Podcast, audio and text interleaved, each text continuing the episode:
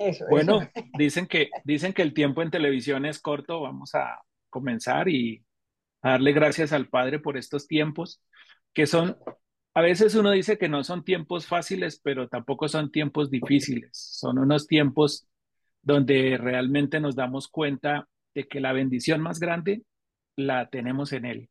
Nos damos cuenta que Él tiene el control de todo. Nos damos cuenta que toda la oportunidad, todo el amor, toda la sabiduría que Él tiene para nosotros, cada día nos, nos llena de, de su bondad, de su amor y de su misericordia. Y la verdad son tiempos maravillosos porque en la oscuridad es que se ve la luz. En la luz a veces nos cuesta como lo, lo veíamos ahora.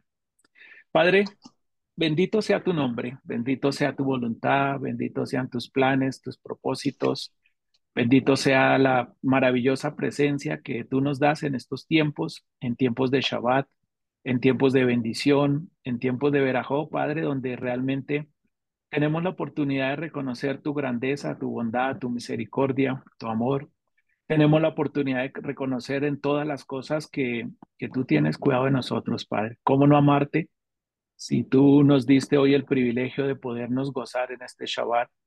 De poder abrir los ojos y decir, Abba Padre, de poder abrir nuestros ojos hoy y poder reconocer en tu presencia tu bondad, tu amor, tu sabiduría, tu gracia, poder reconocer delante de ti que todas las cosas te pertenecen, poder reconocer delante de ti, Padre, que todo es en amor, todo es en sabiduría, todo es con un propósito de que traes sanidad, restauración, que traes liberación, que nos, nos has dado un libre albedrío para que en mis decisiones y en mis actuaciones yo me pueda acercar a ti.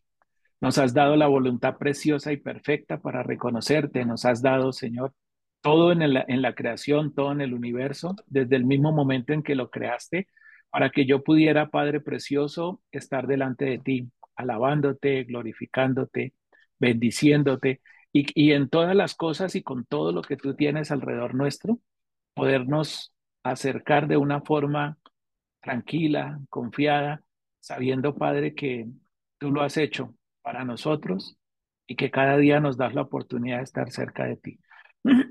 Hoy quiero bendecir tu presencia, Padre. Hoy quiero bendecir lo que tú has hecho a través de la creación en cada uno de nosotros, nuestra familia, nuestros hijos, nuestros padres, nuestros hermanos. Pero en especial, Padre, quiero bendecir tu Torah, porque a través de ella nos has dado la vida que tenemos y a través de ella nos estás enseñando y nos estás, nos estás fortaleciendo para que la vida pueda ser conforme a lo que es tu preciosa voluntad. Barejue Adonai Hameborá, Barú Adonai Hameborá Leolam Baet, Barú Ata Adonai Eloheinu Melech Haolam, Asher Bahar Banu Mikol Haamin Benatan Lanu Etorato, Barú Ata Adonai Noten Hatorá. Bendigamos al Eterno quien es bendito. Bendito es el Eterno quien es bendito por siempre jamás. Bendito eres tú, Eterno, Elohim nuestro, soberano del universo, que nos has escogido entre todas las naciones y nos has entregado tu Torah. Bendito eres tú, Eterno, donador de la Torah. Y a través de esta Torah y a través de su revelación y a través de su luz y a través de la vida que nos das en ella, Padre, yo te ruego que en cada uno de mis hermanos, en el pueblo de Israel y en la creación entera, tú traigas refugio a Sheleima, Padre, a los cuerpos, a las mentes, a las almas. Que tú traigas restauración, Padre, en las economías, en la sociedad, en los gobiernos. Que traigas re restauración en, las, en los hogares, en las familias. Que traigas restauración en las relaciones entre padres e hijos, hijos y padres. Relación entre los esposos, relación entre los amigos, relación entre los compañeros de trabajo, relación entre el pueblo de Israel y los demás pueblos, Padre.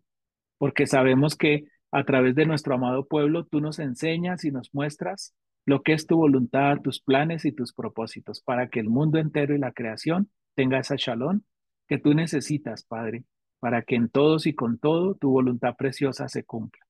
Te agradezco hoy, Padre, porque restauras mis huesos, restauras mis órganos, restauras mi cerebro, re restauras mis palabras, restauras mi visión, restauras mis oídos, Padre, restauras cada órgano de mi ser que directa o indirectamente funcionan dentro de mí, sabiendo, Padre, que tú los controlas, que tú los has creado, que tú los has formado, que tú los has restaurado.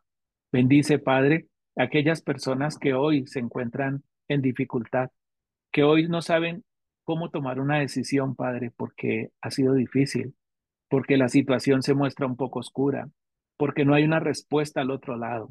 Pero sé tú, Padre, la luz que brilla al final de este túnel para que nosotros a través de ella te podamos ver, nos podamos fortalecer en ti y podamos, Padre, tener la seguridad y la confianza de que en todas las cosas tú estás, como lo, nos lo has mostrado desde el principio de la creación hasta este día y esta hora.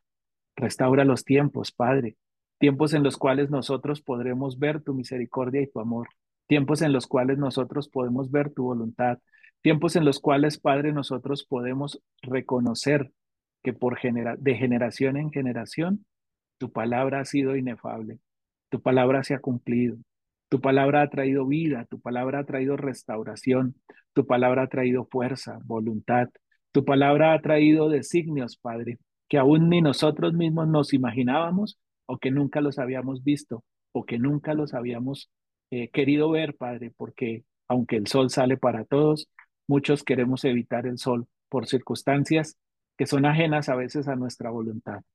Pero qué maravilloso, Padre, poder hoy reconocer que en todas las cosas y con todo tu voluntad preciosa está en nosotros.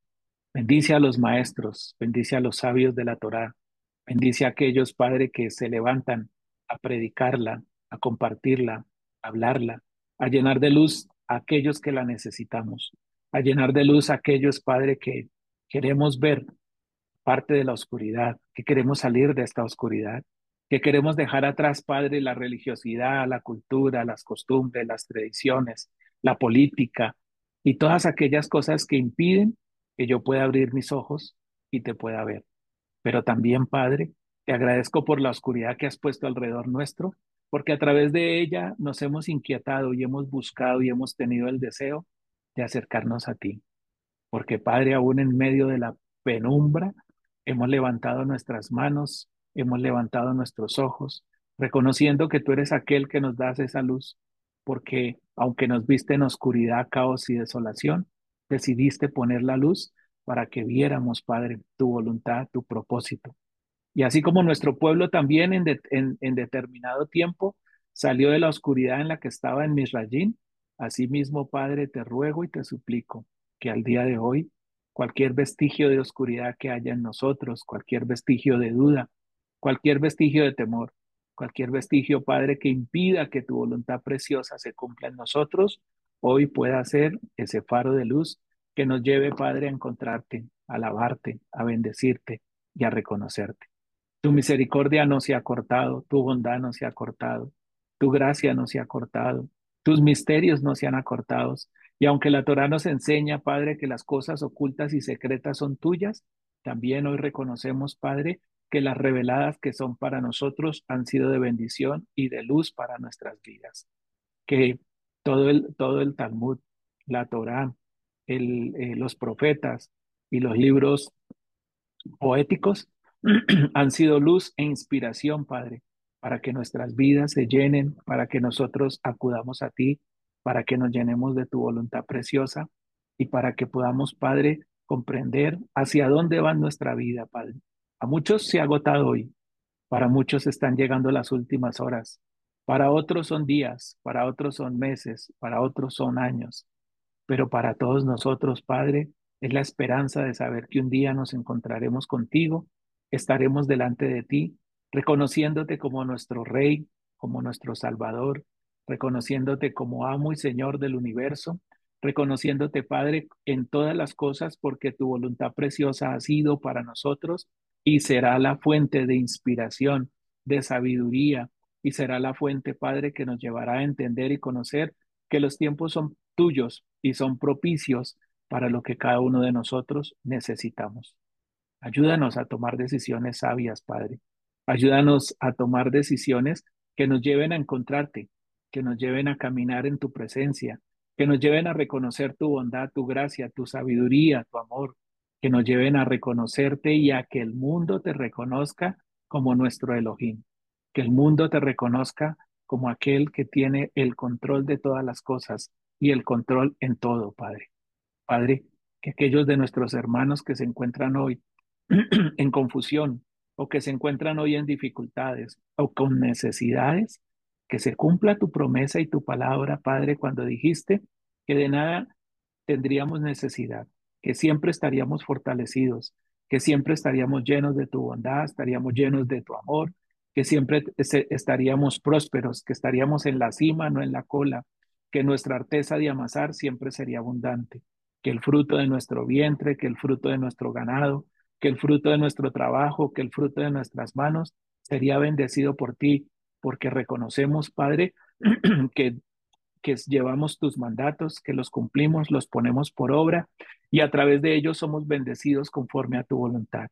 Qué agradable y qué maravilloso saber, Padre, que tú no te has acortado en nada, que Padre, que aunque estemos en el valle de sombra de muerte, como lo dijo eh, el Melech David, nuestro rey David, tú, Padre, nos sacarás de allí. Tu vara y tu callado nos infundirán aliento y serán tus fuerzas las que nosotros retomaremos, porque has hablado a nuestra mente, has hablado a nuestro corazón, has hablado a nuestra alma, has hablado a nuestras emociones. Y todas, Padres, unánimes, hoy te agradecemos porque nos has dejado tener la convicción, porque nos has dejado tener la conciencia de que en todas las cosas tu amor maravilloso ha estado con nosotros. Gracias por los pueblos que han estado alrededor de nosotros, Padre, por los pueblos que nos tuvieron en exilio, porque en el exilio y en medio de la dificultad y en medio de la tribulación, de la muerte, del exterminio, de la sangre, a través de ellos, Padre, te reconocimos. Y a través de ellos hoy podemos decir, va Padre, porque ellos han sido la prueba, como dice en Primera de Corintios 10, y todas estas cosas pasaron para que ninguno de nosotros tropecemos y caigamos. Pero muchos hemos querido volver a ellas. Pero no es tema de hoy, Padre, ni es tema de esta oración. El, el saber que volvimos a ellas, sino es tema de esto hoy reconocer que en ti nuevamente hay esperanza que en ti hay fortaleza, que en ti hay fuerza, que en ti hay restauración, que en ti hay bendición, que en ti nos podremos levantar, Padre, porque aunque muchos sintamos que la tierra está sobre nosotros para ocultarnos, ese será el medio para poder salir de este hoyo profundo, para poder salir de estas dificultades, para poder salir de estos momentos, Padre, en los cuales muchas veces lo que hay alrededor nos ha llevado es hacer tropiezo, y no caminar delante de ti. Que la sabiduría, Padre, que tú has puesto en nuestros morín, que la sabiduría que has puesto en los rabinos de Israel, que la sabiduría que has puesto en todos los que enseñamos la palabra y la sabiduría que has puesto en, en todos aquellos, Padre, que de una u otra manera te hemos visto, sea la luz hoy que ilumine tu presencia en nuestras vidas y que ilumine, Padre, cada momento, cada circunstancia, cada situación para que podamos ver la luz a través de ella. Y como lo, lo veremos hoy a través de esta paracha, podamos a través de la oscuridad o en la oscuridad poder ver tu luz. Padre, yo sé que tú no nos has dejado solos. Yo sé que siempre estás con nosotros, porque tú lo prometiste y dice tu palabra que no eres hombre para mentir, ni hijo de hombre para arrepentirte. Lo que tú dices, lo haces. Lo que tú prometes, lo cumples porque tú, Padre, eres bueno, bondadoso, misericordioso, generoso, lleno de amor, lleno de bondad, lleno de ternura. Y aunque en ti hay juicio también, Padre, tus juicios son correctos, conforme a lo que necesitan nuestras vidas y conforme a lo que necesita nuestra alma. Recoge nuestras lágrimas, Padre. Recoge nuestro llanto. Recoge nuestro lamento. Recoge nuestra tribulación. Recoge nuestra angustia como lo hiciste en los tiempos de Moshe, Padre, que recogiste el sufrimiento del pueblo y lo llevaste delante de ti, Padre, para darnos libertad, para darnos salvación, para darnos alegría y gozo, para llenarnos de bondad. Se acercan los tiempos, Padre, y hemos comenzado un mes donde tenemos días para poder salir de esta esclavitud, para poder recordar con gozo y con alegría, Padre, que tú escuchaste nuestro clamor, que tú escuchaste nuestras súplicas, que tú escuchaste nuestras oraciones, que tú escuchaste nuestro, nuestro querer, nuestro hacer para sacarnos, Padre, de esta esclavitud, porque te plació, porque tu misericordia y tu amor fueron para con nosotros y porque en todo tu bondad, tu amor y tu sabiduría nos acerca a que podamos entender la bondad y el amor que tienes para nuestras vidas. Te agradecemos por todo ello, Padre, y te rogamos que la palabra hoy llene nuestra mente y nuestro corazón y que a través de ella nosotros podamos, Padre Precioso, reconocer todo el amor, toda la bondad, todo aquello, Padre, que haya en nosotros para que por tu sabiduría nos ayudes. Padre, hay personas que tienen cirugías pendientes. Hay, personas, Padre, que están necesitando de un consuelo tuyo, que están necesitando, Padre, que en todo y en lo que hay alrededor de sus vidas se vea la luz. Escúchalos hoy, Padre. Sé que tu oído está inclinado a nosotros, porque como lo leemos también en la Torá, aún en los lugares más oscuros tú estás. Me queda, Padre, de gozo y de en el corazón saber que un día nuestro, eh, nuestro Abba Jacob te preguntó que si podía descender a Egipto. Y tú le dijiste, ve, porque yo voy contigo. Yo no te pido volver a Egipto, Padre. Yo no te pido volver atrás.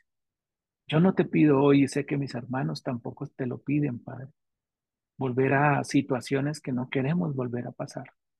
Pero yo sí te pido hoy que de mi mente, de mi corazón, de mi alma, no se borre la luz que tú has colocado en mí, Padre. Porque esa luz es la fuente, porque esa luz es la sabiduría, porque esa luz es la fuerza para continuar, para levantarnos, para seguir, Padre, creyendo y confiando de que tú en todo tienes control. Hace tres años, Padre, declararon una pandemia al mundo a través del COVID, cuatro años atrás. Pero Padre Precioso, hoy podemos decir que los que murieron, murieron contigo. Los que estamos vivos, estamos vivos contigo. Y hoy reconocemos, Padre, a través de estos tiempos, de que tú has tenido control de todo, que eres, que eras, eres y serás el mismo por siempre y para siempre, y que en tu Torah, Padre, nos enseñarás y nos mostrarás lo maravilloso que tienes para nuestras vidas en todas las cosas. Y por ello te bendigo, precioso Padre, porque en tu bondad, en tu amor, en tu ternura y en tu misericordia, tienes control de todo.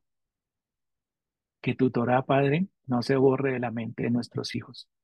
Que tu Torah no se vaya del corazón de nuestros hijos, a pesar de que la oscuridad esté alrededor de ellos, a pesar de que estén en la penumbra más oscura, Padre. Y aunque sus corazones se hayan llenado de lo que no queremos y, y, deseamos que no pase en nosotros, pero aunque haya llegado a ese extremo, después de haber caído en lo más profundo, Padre, que seamos capaces hoy de levantarnos, porque lo que viene de aquí en adelante y de aquí hacia adelante será la salida de esa oscuridad para entrar a tu luz.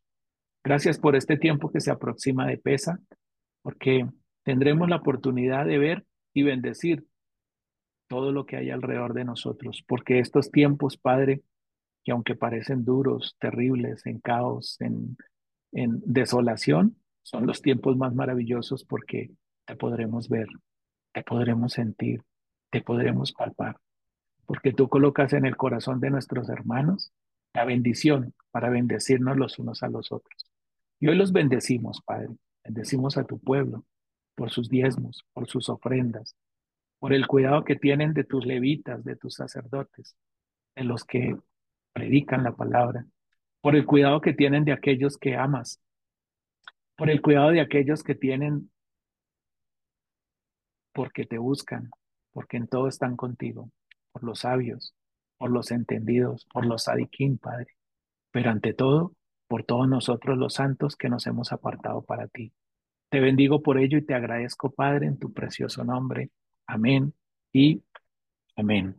Bueno, nuevamente, buenos días para todos. Un gusto volverlos a saludar. Qué bendición, qué privilegio que el Padre nos permita a través de estos medios poder compartir su palabra, poderlos ver, algunos que podemos ver, poder eh, eh, tener esa oportunidad de compartir estos momentos tan maravillosos que, que sabemos que estamos unidos los unos a los otros por el poder de su palabra, que estamos unidos como pueblo y que estamos llenos y estamos siendo bendecidos en todas las cosas tan especiales que tenemos por, por su amor y por su misericordia. Que sea el Creador bendiciéndonos en todas las cosas y permitiendo que hoy podamos eh, bendecirnos a través de su palabra y a través de las bendiciones que tiene para nosotros. Quiero compartir unas, eh, unas, unas diapositivas para que a través de ellas nosotros podamos entender hoy un poquito y comprender un poquito lo que esta paracha que estamos comenzando nos quiere mostrar. Hemos comenzado eh, nuestra paracha. Un segundito aquí que. Ok. Hemos comenzado nuestra paracha Balat, una paracha que, igual que la paracha que tuvimos de eh, Cora, pareciera que son cosas oscuras, terribles, pareciera que son cosas difíciles, pareciera que uno dijera, pero venga, padre, ¿por qué te tomas la molestia o por qué permites que en tu palabra que es vida hayan momentos y situaciones que parecieran de muerte o que fueran de muerte para nosotros como pueblo o que fueran de muerte para nosotros como eh, aquellos que le buscamos, que le amamos o que fueran momentos difíciles. Alguien decía en, algún tiempo en, los campamentos, decía, eh, es que cuando uno conoce de Dios, no, eso todo le empieza a ir de maravillas y eso todo le va bien. Pues desafortunadamente no sé si yo, yo creo, sí, yo creo para no molestar a nadie, que fue el único que cuando tomé esa decisión de estar delante de él y decirle, Padre, aquí estoy, heme aquí, pareciera que le hubiera dicho, Señor, todo lo que, todo lo que he hecho no ha sido bueno, cámbialo, pero que yo no sufra. Y la verdad, las cosas no fueron fáciles. Eh, no digo que hubo, hubo sufrimientos, digo hubo mucha tribulación, hubo mucha oscuridad, pero porque no me había dado cuenta que andaba en la oscuridad y que lo que tenía que buscar era la luz. Cuando uno no reconoce que anda en oscuridad, cuando uno no reconoce las cosas que pasan alrededor, perdón, cuando uno no se da cuenta qué es lo que está pasando, pues puede ver la luz, puede venir la luz, pero no la ve y no se da cuenta. Y es lo que en parte el Eterno nos quiere mostrar a, través de estos textos que parecen oscuros, pero que hay mucha luz. Estamos en la Parachá Balak. Balak, está en el libro de Bad Mirbat, eh, mal llamado Números, 22.2 al 25.9. La Haptará, que son los libros proféticos. En la Haptará, los libros proféticos, está también asociado a Miqueas 5.6 y al 6.8. Y Balak significa devastador. El solo nombre de la Parachá, pues ya nos, nos muestra y nos dice que eh, hay cosas que en nosotros o por nosotros que tenemos que empezar a cambiar y a mirar, porque están devastando.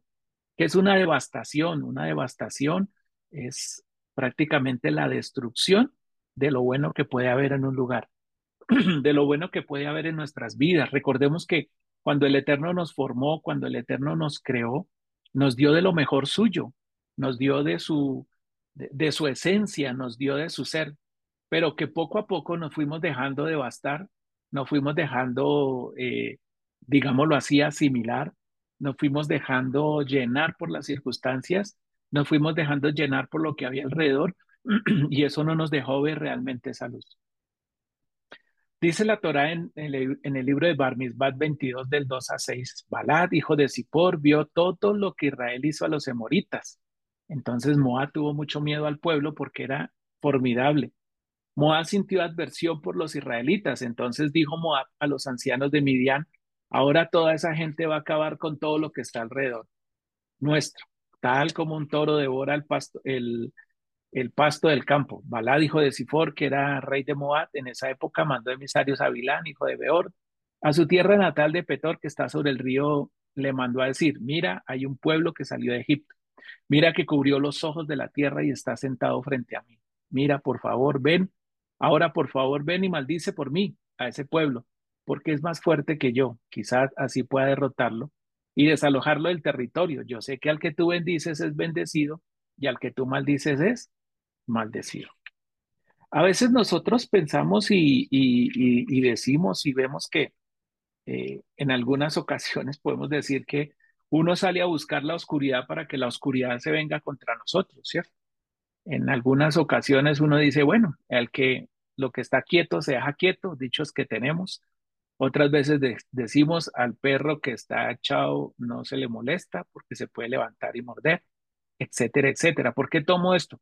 Porque para poder entender un poco eh, lo que el Eterno nos quiere mostrar a través de esta paracha, pues tenemos que entrar a, entrar a mirar detalles que hay alrededor que nos dejan entender un poco la conciencia de lo que la Torah nos quiere revelar y nos quiere mostrar, para que a través de ello hagamos conciencia de qué tenemos que hacer hoy, porque eh, no, podemos, no podemos dejar de lado y dejar de creer que los tiempos de la Torah han sido muy diferentes a los tiempos que vivimos ahora.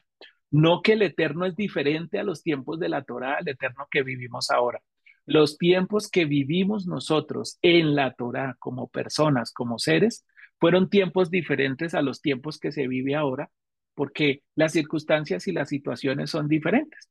Por lo menos nosotros como pueblo de Israel que estamos en Occidente, hablando de nuestra Calá, a pesar de que nosotros queremos entender cómo funciona el pueblo, cómo opera el pueblo, cómo, cómo, cómo vemos la Torá, hay muchas circunstancias alrededor que no nos lo deja ver claramente. Uno, Occidente, porque en Occidente no se guarda Shabbat, porque en Occidente no se cree en la Torá, porque en Occidente se, se tiene fortalecido es la Biblia, porque Occidente la mayoría de sus pueblos son eh, cristianos, católicos y cristianos, porque en Occidente la mayoría de sus pueblos, sus tradiciones y sus costumbres van enfocados y arraigados esa, al lugar donde son, etcétera, etcétera, etcétera. ¿Y qué nos lleva a eso? A ver, que si nos vamos a Oriente, porque es que en Oriente sí está eh, la verdadera revelación, en Oriente nos vamos a encontrar también con situaciones que, que son opuestas a lo que realmente debiera ser. Eh, no conozco Israel y no puedo mentir a través de eso, pero sé que las personas que, que han estado allí, que han ido allí, y lo que uno ve a través de los medios, aunque no siempre los medios tienen la verdad, lo que uno ve alrededor de esto es que Israel está lleno de iglesias cristianas, Israel es el único país que tiene una embajada gay, Israel es el único país donde hay cualquier cantidad de, de, de, divisiones o de subdivisiones de lo que es el mismo pueblo de Israel. Eh, em, hay una parte oculta dentro de la Torah, etcétera, etcétera, etcétera. O sea, que pudiéramos decir que ni a un lado ni al otro, pero la verdad es que donde yo estoy y donde el Eterno nos ha colocado, desde allí nosotros podemos ver lo que la Torah está mostrando para que tengamos vida. ¿Por qué tanta vuelta con esto? Porque sencillamente dice la Torah, Balá dijo de Sipor, vio todo lo que hizo, con lo que Israel hizo a los emoritas. Y entonces uno dice, venga, ¿y qué fue lo que Israel hizo a los emoritas? Iba a haber un momento. Israel fue sacado de, de, Egipto y dice la Torá que Israel pasó por varios pueblos, a muchos de ellos les pidió permiso para pasar, algunos los dejaron y otros no. Y cuando habla de que Israel, eh, Balak, hijo de Zippor, vio todo lo que Israel hizo, eh, recuerden que la misma Torá nos muestra, y aquí lo dice, dice un pueblo que salió de Egipto. ¿Qué era Egipto? ¿Qué representaba Egipto? ¿Qué pasaba con ese pueblo que estaba en Egipto? Si nosotros vemos, Egipto es la cuna, Egipto es la base de toda la idolatría del mundo. Egipto es la base de toda la brujería del mundo. Egipto es la base de todos los poderes que están en contra de lo que, eh, de lo que es el eterno y de lo que nosotros podemos aprender en el eterno. ¿Eso qué quiere decir? Que para, para Balak el hecho de saber que este pueblo había salido de Egipto venía cargado de muchas cosas que iban a hacer que se destruyera lo que había hecho o, lo que había alrededor de, estos pueblos. Esa era la concepción de Balat. Eso era el pensamiento en parte de Balat. Y no nos vayamos lejos, nuestra paracha pasada, Jucat, termina diciendo que eh, mm, Israel pasó por las tierras de los emoritas, Israel pasó por la tierra de Edón y al pasar por la tierra de Edón, Edón no lo dejó pasar, le dijo, no, usted no puede pasar por aquí y se fueron a una guerra. Y esa guerra, esa guerra lo que hizo fue mostrar el poder que tenía el pueblo de Israel, lo que hizo fue mostrar la grandeza que traía el pueblo de Israel, porque era un pueblo que venía engrandecido. Pero, a ver, un momento, ¿cómo venía engrandecido si venía de ver y, de, y estaba viendo que alrededor de él moría la gente todos los días. Su pueblo como tal moría todos los días. Parte de esta guerra, me imagino yo, eh, la Torah no nos lo deja ver, pero es, eh, es algo que se lee en el ambiente, como cuando uno dice, "Mm, parece que va a llover porque ve las nubes oscuras, ¿cierto? Se lee en el ambiente que viene la lluvia, pero pudiéramos decir que parte de la gente murió en, en estos enfrentamientos, porque eh, aunque el Eterno lo permitía, aunque él tenía el control de todas las cosas, también habían situaciones en las cuales, eh, por circunstancias, la gente también moría. Balak, aparte de eso, está viendo que eh, eh, este es un pueblo que destruyó a Og, el rey de Bashán, ¿cierto? Y Og era uno de los gigantes, dice que era descendiente de los gigantes, y como descendiente de los gigantes era uno que tenía la fuerza y el poder para proteger a todo este pueblo, al pueblo de Moab y al pueblo de, de, de Edom. ¿Por qué nos vamos hasta, hasta allá y hasta esas circunstancias? Porque ese miedo, dice Moab, tuvo mucho miedo al pueblo, porque era formidable. Todo lo que el pueblo hacía, todo lo que el pueblo se enfrentaba, todo lo que, lo que, lo que él decía, era algo que prosperaba, era algo que crecía, era algo que hacía que se fuera grande. Y recuerden que parte de lo que eh, Faraón eh, cuando en Shemot capítulo 1 y 2 ordenan que maten los niños, dice es que este pueblo puede crecer en gran manera eh, y se va a multiplicar mucho, que puede venir a destruirnos. Es una promesa que el Eterno ha puesto, que nosotros como pueblo vamos a conquistar las naciones, que nosotros como pueblo vamos a, a destruir toda la maldad y que nosotros como pueblo vamos a hacer que el nombre del Eterno se engrandezca y que nosotros como pueblo vamos a hacer que todo conozca que Él es el Eterno. ¿Eso qué, qué quiere decir y eso qué significa? Que todo lo que hagamos nosotros como pueblo de Israel, que lo estamos viendo aquí, solamente en estos pasajes, nos estamos dando cuenta de que lo que el Eterno está haciendo con nosotros es tomar el control de todo, llevarnos a ser tan bendecidos, llevarnos a ser tan grandes, pero no para que nuestra grandeza esté por encima de Él, sino para que el nombre de Él y su grandeza sea aún mucho más grande, porque tiene los mejores guerreros, porque tiene los hombres más sabios, porque tiene los hombres más entendidos y porque a nivel espiritual tenemos el control sobre todas las cosas. Y, Moab, y Balak se lo dice a Bilán, le manda a decir, porque yo sé que al que tú bendices es bendecido y al que tú maldices es maldecido, porque eso lo había escuchado de lo que hablaba Moche, de lo que el pueblo decía en Moche, que era un pueblo que estaba siendo bendecido por aquel que era bendecido, pero que también era un pueblo que estaba siendo maldecido, que no, que no podía ser maldecido porque a cualquiera podía maldecir, pero muestra cómo el profeta de una u otra manera tiene esa autoridad. Eh, Balat tiene temor. Balat eh, dice que tiene adversión por los israelitas. Dice que Balat usó todos sus poderes, ¿cierto? Porque ya miramos los poderes que tenía Balat. Balat tenía superpoderes de, a nivel de la oscuridad, a nivel de la, de la magia, a nivel de todas estas cosas, porque él, ese era su fuerte dice, incluso lo dice en, creo que es en el pasaje 5, dice, maldice por mí a este pueblo porque es más fuerte que yo. Uno puede decir, es que el pueblo, ¿cómo se miden las fuerzas de un pueblo? ¿Por lo guerrero que puede ser o por la autoridad que tiene? ¿O por la palabra que él utiliza? Y en este caso, Balak estaba hablando, era por la palabra que él utilizaba, porque Balak tenía la oportunidad y todo lo que hacía Balak juntamente con la idolatría, era a través de la oscuridad hacer que los demás pueblos se fueran dominados por él.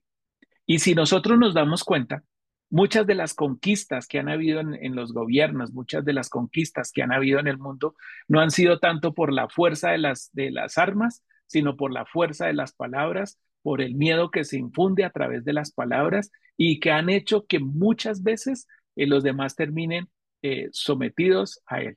Entonces, viendo este panorama, viendo, viendo como este, este lado oscuro, ¿cierto? Vemos que habla de Vilán también. Vilán tenía la oportunidad, dice que Vilán no, no tanto como brujo, sino era catalogado como profeta. ¿Por qué era catalogado como profeta? Porque Vilán tenía una peculiaridad y la peculiaridad que tenía Vilán era que cada vez que hablaba, hablaba en nombre del Eterno, pero hacía todo lo contrario. eh, prototipo de muchos, muchos de nosotros que decimos creer en el Eterno, decimos amar al, Eterno, pero no le obedecemos. ¿Por qué digo que prototipo? Porque eh, ese Vilán, como profeta de la oscuridad, porque era profeta de la oscuridad, porque la oscuridad siempre ha hecho lo que ha querido. La oscuridad se presenta como que tiene el poder para hacerlo. Y a veces es solo para infundir temor y a veces es solo para generar confusión. ¿Qué nos encontramos nosotros dentro, dentro de esta paracha? Balak, hijo de Zippor, era rey de Moab. Recuerde que Moab es uno de los hijos de Lot, ¿cierto? Que tiene con una de sus hijas. Lot, eh, sus hijas lo emborrachan, eh, tiene relaciones con su padre porque pensaban que no habían más hombres y sale Moab.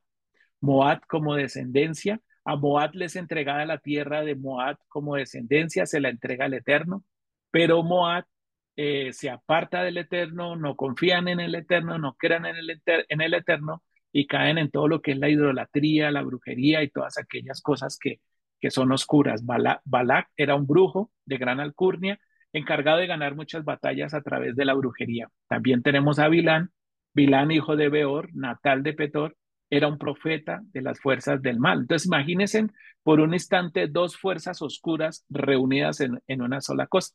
¿Qué pasa cuando dos fuerzas oscuras se reúnen? Tenemos aquí a Balak, ¿cierto? Balak eh, en, su, en su gematría, en sus letras, nosotros encontramos que la primera letra es la letra Bet, que tiene que ver con el intelecto. Su gematría nos da una dualidad, su significado es Bait. ¿Qué significa, qué significa esto? Que haya una dualidad, pues que sencillamente unas veces pensaban en la grandeza, pero otras veces pensaban en destruir. Esa es la dualidad. Eh, la, la Torah comienza hablando de Bereshí en el principio, y en el principio, desde el, desde el principio en la Torah se nos habla de una dualidad, porque habla de caos y habla de luz, habla de oscuridad y habla de luz, habla de Shamaín, habla de los cielos y habla de Eretz, habla de la tierra, siempre habla de una dualidad y significa, su gematría es un dos. La letra Lamed de Balak, su diseño son dos letras, está conformada por dos letras, una Bat, que es en la parte de arriba, y una Kof en la parte de abajo. Representa a un ser humano buscando espiritualidad. La espiritualidad se aprende y la espiritualidad se enseña de generación a generación. No solamente la espiritualidad, sino el conocimiento. El conocimiento se aprende y el conocimiento se enseña de generación a generación. Lo vemos en el libro de, de Barín. Eh, en Devarim eh, recordemos que cuando el Eterno habla del Shema, escucha Israel, yo soy uno y único, le está diciendo, recuerde que usted tiene que aprender y tiene que enseñar de generación en generación, porque dice que les enseñarás a sus hijos estando en su casa, estando por el camino, porque ¿qué les va a enseñar? De lo que ellos aprendieron. Y su gematría es 30. Hay una letra Q que su diseño representa una clipat, la impiedad. ¿Por qué una letra Q que porque esta letra representa la impiedad? Porque la impiedad es una copia contraria o quiere ser una copia de la santidad que trae la letra G. Es similar a la letra G, solo que en su lado izquierdo, la patica del lado izquierdo es más larga y la, la, la, patica del lado derecho, por decirlo de alguna manera, es curvada. En la letra G no, son rectas. Su significado imita, eh, su significado es que es un mono que imita. ¿Por qué imita? Porque quiere parecerse a la santidad y mostrarse como santo cuando lo que viene detrás es la impiedad. Si nosotros lo miramos de aquí nomás, eh, si lo vemos de esta manera, eh, la palabra led, que sale de la letra lamed y la letra bet, que es corazón, eh, estamos viendo que Balak contiene las letras de un corazón, pero es un corazón infundido en la oscuridad. ¿Y qué trae un corazón infundido en la, en la oscuridad? Pues todas las características que ya hemos visto eh, que tiene Balak. Ahora, con, su, con, su dice, con el diseño de la letra Q, con lo que ella representa, que me habla de, la, de, la, de lo contrario a la santidad, que me habla de la impiedad, es un mono que imita. ¿Qué significa esto? Que eh, su, su naturaleza, su esencia es lo más bajo, porque es como un mono, es como un animal. Recordemos que los animales son catalogados como aquellos que piensan, eh, perdón, aquellos que, que tienen vida, ¿cierto? Que se mueven, que tienen, eh, que solamente se mueven por, por, por subsistencia. Por eso, eh, entonces, podemos ver que a través de Balak lo que nosotros nos estamos dando cuenta es que eh, es un hombre impia, que tiene la impiedad, es un hombre que su corazón es duro y es un hombre que lo único que está buscando y lo único que quiere es maldecir al pueblo. La combinación entre Balak y Bilán la vemos aquí a través de las letras. Al lado, a este lado encontramos a Balak, ¿cierto? Una letra Bet, Lamet y una, eh, una Kuf. Y a Bilán, una Bet, una Lamet, una In y una Mensofit al final. Si tomamos las letras finales de Bilán y las letras finales de Balak, pues tenemos la palabra Amalek. Las dos letras finales de Bilán y de las dos letras finales de Balak hablamos de Amalek. La gematría de Amalek es 240, que en las letras, en las palabras hebreas, 240 también eh, tiene la gematría de la palabra Safet, que es duda. ¿Qué representa y qué significa Amalet? Y hay un mandato que dice que debemos derrotar a Amalet, que nosotros no nos debemos dejar vencer de Amalet. Pudiéramos decir, pero yo ya no tengo que pelear con Amalet porque Amalet no existe. Amalek no es, un, es una tribu, un pueblo como tal, sino es una representación espiritual que hace que nosotros tengamos duda en todo momento, que hace que nosotros dudemos. ¿Por qué dudemos? Porque ese es el trabajo de Amalet. El trabajo de Amalet es que la duda nos haga creer que nos van a destruir. Uy, no, pero es que yo no puedo enfrentar eso porque no. Recuerden los, los príncipes cuando llegaron a la tierra prometida. Lo que los príncipes hicieron creer a todo el pueblo era que los iban a destruir nos llevan allá porque allá hay gigantes, nos llevan allá porque nos van a destruir. Era Amalek. Amalek atacando al pueblo, mostrándoles cómo la duda los iba a destruir, cómo, cómo, cómo iban a ser destruidos, pero el Eterno no los llevó allá para eso. Yo estoy convencido que lo que el Eterno les quería mostrar era la tierra buena, agradable y preciosa, porque era el deseo de ellos. Eh, la Torah nos dice que eh, le dio como ese deseo a Moche y Moche le dio como ese deseo al pueblo de que fueran a conocer a dónde era que se iban a meter, a dónde era que iban a entrar, pero no porque los fueran a destruir, sino por el contrario, para mostrar la grandeza del Elohim que andaba con ellos. Por eso en parte estamos viendo lo que vemos todos los días. Si nosotros vemos las circunstancias, si nosotros vemos las situaciones, pues realmente eh, lo que hace Amalek es crear un ejército de ideas que nos hagan dudar de quiénes somos, qué somos, qué hacemos y para qué vivimos. No, pero yo para qué estoy aquí si nadie me escucha. Yo para qué estoy aquí si yo digo hagan las cosas así y la gente no quiere. Y las IAS no te quieren escuchar, usted está equivocado, usted está errado, usted no sabe de qué está hablando, bla, bla, bla, bla. Y esas, y esas ideas, todas esas ideas que todo el tiempo nos hacen dudar, son las que hacen que nosotros eh, estemos todo el tiempo peleando con Amalet. ¿Y qué dijo el Eterno? Vence a Amalet. Tienes que vencer a Amalet. Amalet nos mete miedo, lo opuesto al amor es el miedo. A veces la, gente le dice uno, pero es que usted no tiene amor, usted es muy duro. Pero no es que no tengamos amor, yo creo que es que estamos llenos de temor. Y ese temor no nos deja avanzar. Ese temor lo que hace es nublar nuestro entendimiento. Ese temor lo que hace es nublar la razón. Ese temor lo que hace es que nosotros no le veamos, no le conozcamos, no le entendamos y que realmente nosotros nos llenemos de miedo. Vivimos con miedo todo el tiempo. Vivimos con miedo a la escasez. Cuando la pandemia empezó hace cuatro años, recuerden que lo que más nos infundieron fue el miedo. No salgan porque se van a contaminar. Usen tapabocas porque si no se van a contaminar. Use porque no, use y haga y bañese las manos porque si no se va. No digo que eso no sucediera.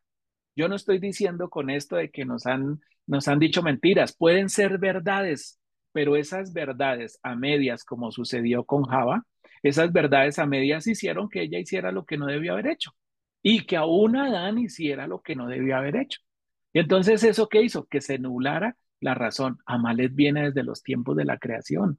Amalet no es un pueblo que se levantó en medio del, de esto que sí se personificó, porque dice la Torah que eh, Dan, la tribu de Dan era la última que estaba recogiendo los escombros y peleando con Amalet. ¿Por qué? Porque por la retaguardia es que vienen las ideas, los malos pensamientos, es por atrás. El que te habla al oído, el que te dice, no, mira, ¿Eso para qué? Eso no, no, no, cambie, de tribu porque es que la tribu suya no avanza, porque es que la tribu suya no, no, usted está en esa tribu porque usted tiene que ser la luz para esa tribu, porque usted tiene que ser el que se fortalece, se empodera, se llena de ese, de, ese poder de él, de esa luz de él para traer luz a todos. yo no estoy compartiendo aquí porque sea el mejor. Yo estoy compartiendo aquí porque un día le dije al padre, padre, yo quiero ser luz, yo quiero aprender, yo quiero compartir de lo que aprendo. Y dice, bueno, ¿quieres hacerlo? Y él dio la oportunidad. Si yo le hubiera dicho al padre, no, padre, mira, es que, ¿cómo te parece que, que yo no puedo, que yo no soy capaz, que yo no dijo, bueno, listo, entonces yo pongo a otro. Y hay muchos afuera, afuera hay muchos que lo pueden hacer mejor. Afuera hay muchos que pueden ser eh, lo, los más maravillosos de este mundo y que solamente hablan y todo el mundo se mueve. Maravilloso por ellos. Pero hoy, donde yo estoy, soy de aquellos que creo que tengo la luz y que la luz va a cambiar la oscuridad y que esa luz que hay en mí va a hacer que la oscuridad se haga a un lado, va que no se quite. Yo prendo la luz en mi casa y es en mi casa. Yo prendo la luz en mi cuarto y es en mi cuarto. Pero si quiero salir más allá y quiero ir más allá, encender la luz, pues la encenderé. Y si no, la luz no quiere encenderse, pues o no la quieren ver, porque muchas veces la luz puede estar ahí y no la queremos ver. Amalet muchas veces nos hace escuchar lo que queremos oír. Ay, venga, es que eh, usted solamente quiere oír tal cosa. No, pero es que, no, es que a mí no me parece, es que, eh, es que yo creo que debería ser así, pero es que está escrito, pero es que, pero es que nos va a hacer escuchar lo que queremos oír. Amalet siempre va a hacer que usted escuche lo que quiere oír, como le pasó a Vilán. Como Vilán dijo, Vilán dijo, eh, espéreme aquí, yo voy y le consulto al Eterno, a ver el Eterno qué dice, si me deja ir o no me deja ir. Y el Eterno le dijo, no vayas. Dijo, viene y le dice, no, no voy a ir. Pero después le dicen, vea, es que te vamos a pagar y te vamos a mandar los mejores poderes, los conjuros, y te vamos a mandar los amuletos. Y, salió corriendo, dijo, listo. Y fue le preguntó al Eterno, eh, Eterno, ¿tú qué quieres? Pues si tú quieres ir. Y él dijo, venga, ¿cómo así que si tú quieres ir? Y es el siguiente paso que vemos que dice que Amalet va, es la oportunidad que yo tengo en mi realidad, tanto interna como externa, interna dentro de mí, externa en lo que hay alrededor, para yo poder ejercer mi libre albedrío. Y sencillamente Vilán dijo, no, listo, yo voy a, para las que sea, ¿por dónde es que tengo que ir? Se montó en su burrita y salió corriendo y el ángel se le para al frente y le dice, hey, venga, pues, ¿cuál es el afán que tienes de ir a hacer lo que, lo que no debes hacer? Pero es que tú me dijiste, ve. Sí, yo te dije, ve, pero no te dije, ve para que fueras, te dije, ve para que tú decidieras qué quieres hacer. O ¿Quieres escucharme a mí y decirte qué es lo que tienes que hacer? ¿O sencillamente quieres ir a hacer lo que tú quieres hacer? Eso representa a Malek en esta unión entre Balak y Bilán. Pues vemos que Balak es el poder de transformar lo malo en bueno. De esta paracha, nos, Balak nos muestra el poder que tenemos de transformar lo malo en bueno, de el poder de ver la, la luz en situaciones difíciles, ser conscientes ¿por qué, eh, ¿por qué enfatizo yo mucho en la conciencia? Y aquí quiero aprovechar para comentarles de mi proceso de, de adelgazamiento. Eh, hace aproximadamente dos años me operaron del corazón y lo primero que me dijo el médico fue, tiene que bajar de peso para cuidar la cirugía. Y el bajar de peso estaba en 105 kilos. No lo hice porque lo de siempre, ¿no? Pero es que he hecho cualquier cantidad de oscuridad en mí para no hacerlo, para no entrar tanto en detalles. Em, el año pasado, para junio del año pasado, me volvieron a operar porque quedó una cosita ahí muy pequeña y eso hizo que el corazón siguiera como creyendo que estaba viviendo lo mismo y repitiendo las mismas secuencias. Entonces, al hacer la, la, cirugía, vienen dos eventos uno, que creé conciencia que tenía que bajar de peso para no dañar la cirugía, porque ya el médico me dijo, ya una próxima cirugía, usted ya no es candidato. Ya le toca convivir con esas taquicardias y eso, vea, se los digo en carne propia, eso es lo más terrible que puede existir en la vida de un ser humano. Las taquicardias son momentos en que su corazón se acelera, usted está sentado o está acostado y su corazón se acelera de tal manera como si usted estuviera corriendo se ahoga, se siente que no, pero es también por el mismo sobrepeso, por la apnea del sueño y por muchas otras cosas que se producen. Pero ¿qué pasa en ese proceso? Yo empecé a crear conciencia. ¿Cómo se crea conciencia? A través del conocimiento, a través de la disciplina, a través de, em, de la organización a través de la voluntad. Es la única manera que podemos crear conciencia. Y cuando nosotros nos volvemos conscientes de las cosas, cuando yo me vuelvo consciente de que necesito al Eterno, cuando la conciencia está en mí que necesito, pues yo tengo la disciplina de estudiar la Torah, yo tengo la, la, eh, la voluntad de dejar las cosas para hacer lo que tengo que hacer, etcétera, etcétera. ¿Por qué hablo de la conciencia? Porque sucedieron dos eventos. El primero, eh, mi hija nos anunció que se casaba. Y pues la verdad no fue, no fue fácil porque pues la niña es la última, es la menor y es la, niña de nuestros ojos. Eso es otro testificar que algún día les compartiré de cómo, de cómo el Eterno permitió esa bendición. Entonces yo sentía que estaba perdiendo algo. Y la segunda, que yo decía, venga, pero es que yo no tengo que llegar así como estoy por salud y porque mi hija tan hermosa no puede haber un ser tan, tan, tan extraño como yo, porque así me sentía, sino que tiene que ser un ser que esté acorde a su belleza. Motivos naturales, banales, carnales, como usted los quiera llamar, pero cree conciencia. Esa conciencia me tuvo que enseñar, me tuvo que mostrar cómo debía comer, qué hacían los alimentos en mi cuerpo, por qué los debía consumir, etcétera, etcétera. ¿Por qué llego aquí a este punto eh, frente a esto que, que estoy tratando de comunicarles? Porque yo tengo que estar despierto a todo lo que Él me quiere comunicar, a todo lo que Él me tiene que mostrar a través de este proceso. No fue fácil ir a reuniones con, eh, con pastel eh, de todos los tipos, de lo que más me gustaba. Yo era uno de los que decía que yo un postre no lo negociaba. Yo no me podía, podía comer una cosa grande de comida, pero no, no rebajaba un postre. Carbohidratos más carbohidratos más carbohidratos. Yo era uno de los que decía que para mí las pastas eran mi vida eh, yo era uno de los que decía que eh, una comida sin arroz no es una comida. Yo era uno, de los que decía que a todo le ponía una razón para hacerlo.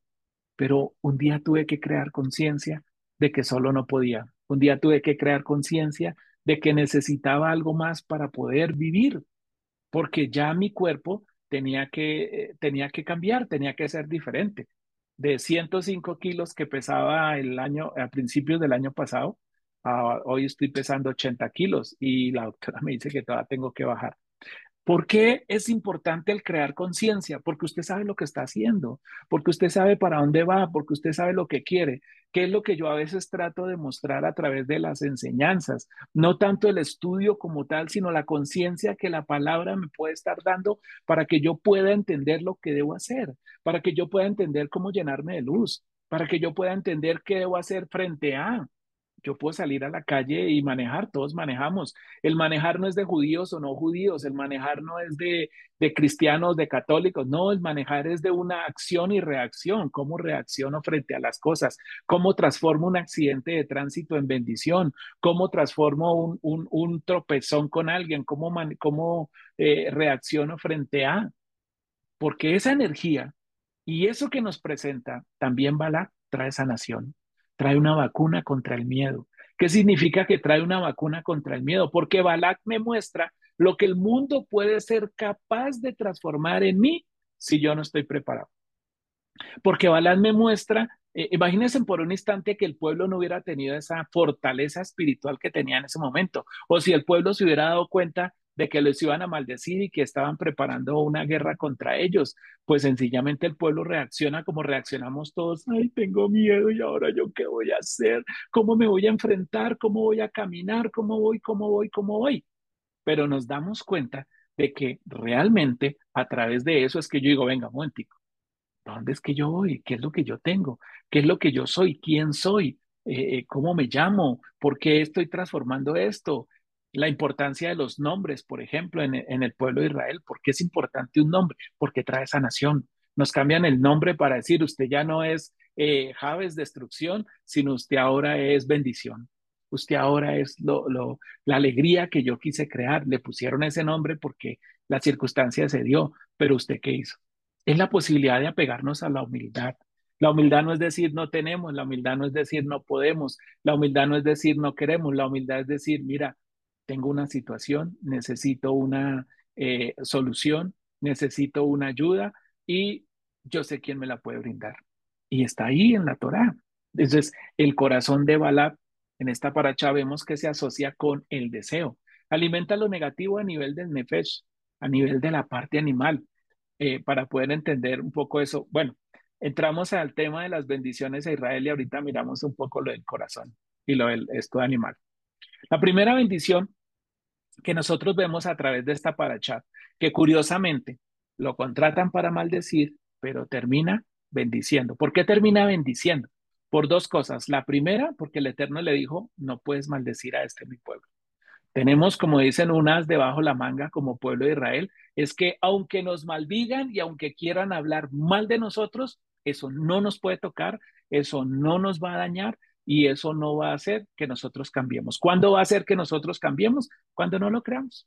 Cuando no tengamos esa conciencia, cuando no tengamos esa fuerza, cuando no tengamos esa fortaleza, cuando nos estemos dando cuenta que lo que pasa alrededor y lo que hay alrededor es sencillamente contrario a lo que él dijo.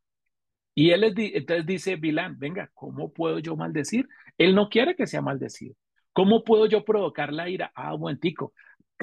¿Qué era lo que quería Balak que sucediera delante del Eterno con el pueblo de Israel? Sencillamente que provocáramos la ira del Eterno. El Eterno cuando no se enoja contra nosotros, el Eterno cuando no se enoja contra nosotros, camina con nosotros y nos protege. Cuando el Eterno se enoja contra nosotros, el Eterno se contrae, se hace a un lado. ¿Por qué se contrae y por qué se hace a un lado? Porque usted le está diciendo, no te necesito. ¿Cuántas veces nosotros hemos dicho, ¿y ahora qué voy a hacer? ¿Y ahora cómo resoluciono este negocio? Él dice, venga, ¿cómo? ¿Cómo, cómo lo soluciona? ¿Acaso no sabes que soy yo el que te doy la fuerza, el que te doy la fortaleza, el que te doy la sabiduría, el que multiplico lo que todo lo que hace en tus manos, que te doy el don de hacer las riquezas, no soy yo. Cuando yo digo, pero yo me siento que no sirvo, yo me siento que no valgo, yo me siento que no soy, le está diciendo al Eterno, no confíes más en mí, no creas más en mí, yo no soy. Y él dice, venga, ¿qué pasó? ¿Cómo así que yo no soy? Tú eres, tú eres esa realidad, tú eres esa bendición. El Eterno no ha despertado su ira, dice Vilán. El Eterno no ha despertado. Por lo tanto, yo no puedo ni siquiera decir nada contrario. Y empieza a decir, desde sus orígenes lo veo como, como, lo veo un pueblo como una roca. ¿Desde cuáles orígenes? ¿Hasta dónde se fue Vilán? ¿Hasta dónde le permitió el Eterno ver?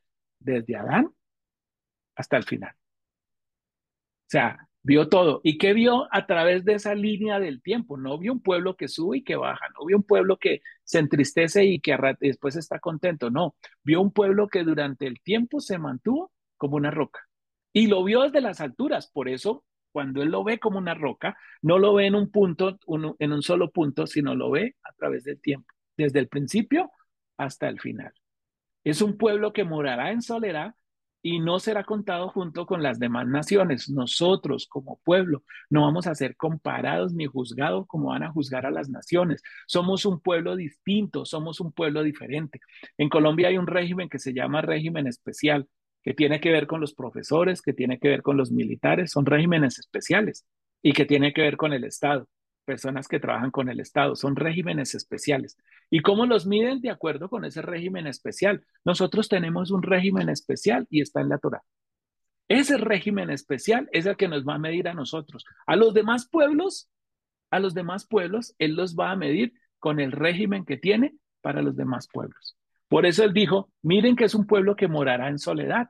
No es porque estemos solos, no necesitemos de nadie, sino es porque somos un pueblo que va a dar luz a todas las naciones. Somos un pueblo que va a llenar de espiritualidad al mundo entero, a la creación entera. Somos un pueblo que va a hacer que lo que está en la tierra se acerque a él. Ese es, somos, ese es el pueblo que nosotros somos. Somos. ¿Quién puede contar el polvo de Jacob o el número de un cuartel de Israel? Cuando habla del polvo de Jacob, dice la escritura en el libro de Génesis, si no estoy mal, Génesis 13, dice que eh, el Eterno dijo que los descendientes de Abraham serían como el polvo de Jacob. ¿Por qué el polvo? Porque el polvo, nosotros debajo del polvo, debajo de la tierra, nosotros que encontramos los diamantes más preciosos, las joyas más preciosas. Y debajo de eso, o sea, que está entre la tierra, y debajo de todo eso encontramos tesoros escondidos. ¿Qué es el pueblo de Jacob? ¿Qué es el pueblo de Israel para el Eterno? Su más preciosa joya, que lo dice el libro de Éxodo, y su más especial tesoro. Por eso dice, ¿quién puede contar el polvo de Jacob? ¿Quién se puede dar cuenta? ¿Quién puede ver lo que hay debajo del polvo de Jacob? Cualquiera pudiera decir, no, pero es que aquí lo compara con lo más bajo, con lo más trillado. No, es para mostrar que debajo, debajo del debajo donde creemos que no hay nada, hay un tesoro y es el pueblo de Jacob, es el pueblo de Israel. Y el número de un, cuartel de, un cuarto de Israel, un cuarto de Israel, recuerde que Israel tuvo 12, eh, tuvo 12 tribus, cada tribu, de a tres tribus estaban en cada uno de los extremos, en cada uno de los, de los cuartos que son los extremos, el, norte, el oriente, el sur, el occidente y el norte, cada uno estaba alrededor del Mizcán. Ese cuarto que él miraba, ese cuarto que él veía, dice, ¿quién lo puede contar? ¿Quién puede darse cuenta quiénes son y qué son?